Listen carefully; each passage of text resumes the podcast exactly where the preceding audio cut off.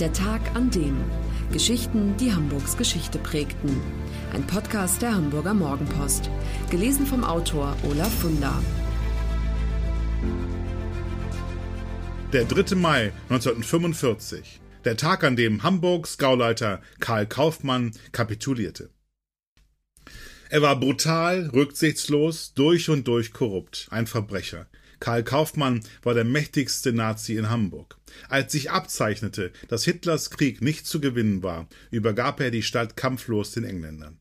Seither gilt er vielen Älteren als Retter Hamburgs. Dabei steht heute fest, es ging ihm nur um seine eigene Haut.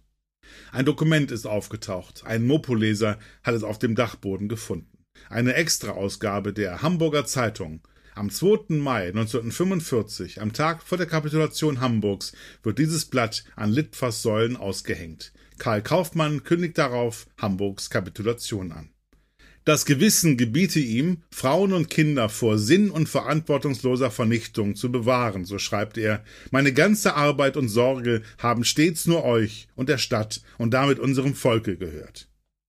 Der Beginn der Legende vom guten Nazi. Als am Tag darauf britische Panzer über die Elbbrücken rollen und kein Schuss fällt, ist der Krieg für Hamburg vorbei. Karl Kaufmann wird im Oktober 1900 in Krefeld geboren.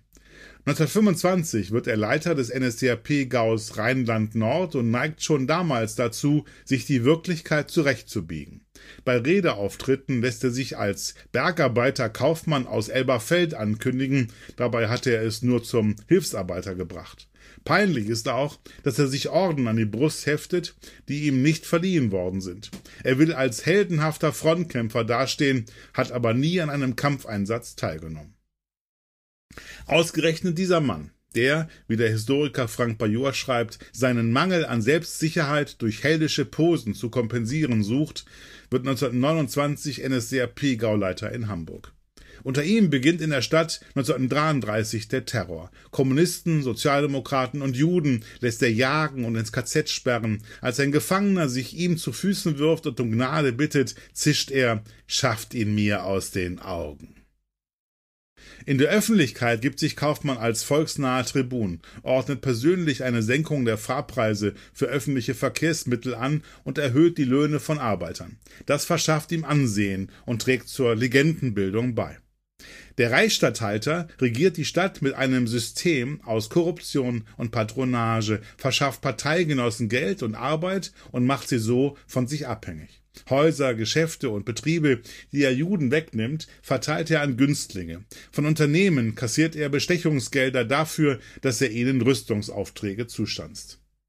Das dunkelste Kapitel von Kaufmanns Herrschaft, die Vertreibung der Juden. 1942 bittet er den Führer darum, mit der Deportation beginnen zu dürfen. Daraufhin treten Tausende die Reise in den Tod an, nur weil Kaufmann für ausgebombte Bürger Wohnraum braucht. Im Sommer 1943, als britische Bomber Hamburg in Schutt und Asche legen, reift bei Kaufmann die Erkenntnis, dass der Krieg verloren ist. Er beginnt damit, sich auf eine Zeit nach Hitler vorzubereiten. Im Duvenstädter Brok, den er seit 1939 auf Steuerzahlerkosten zu einem Privatdomizil hat ausbauen lassen, hortet er ungeheure Mengen an Genussmitteln, darunter 1000 Flaschen Wein und Spirituosen. Wäre doch ärgerlich, wenn all das bei einem Großangriff der Alliierten zerstört würde. Kaufmann will vor allem seine eigene Haut retten. Er geht allerdings große Risiken ein. Dadurch, dass die Sonderausgabe der Hamburger Zeitung irrtümlich bereits am 2. Mai 1945, also einen Tag zu früh, ausgehängt wird, gerät die kampflose Übergabe noch einmal in Gefahr. Hinter den Kulissen kommt es zu Tumulten. Die SS droht damit, Kaufmann zu erschießen. Im letzten Moment gibt Großadmiral Dönitz grünes Licht. Die deutschen Kampftruppen ziehen sich zurück. Der Reichsstatthalter hat sich einen guten Abgang verschafft. Als die Engländer am 3. Mai 1945 einmarschieren, wird Kaufmann zwar festgenommen, muss sich aber für seine Verbrechen nie verantworten.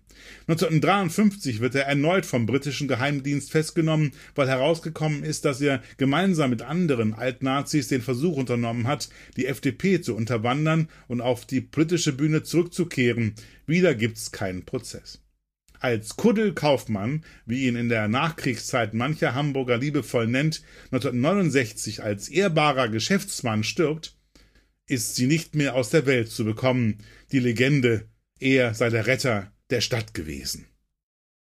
Wenn Ihnen dieser Podcast gefallen hat, dann lassen Sie gerne einen Daumen hoch oder fünf Sterne da.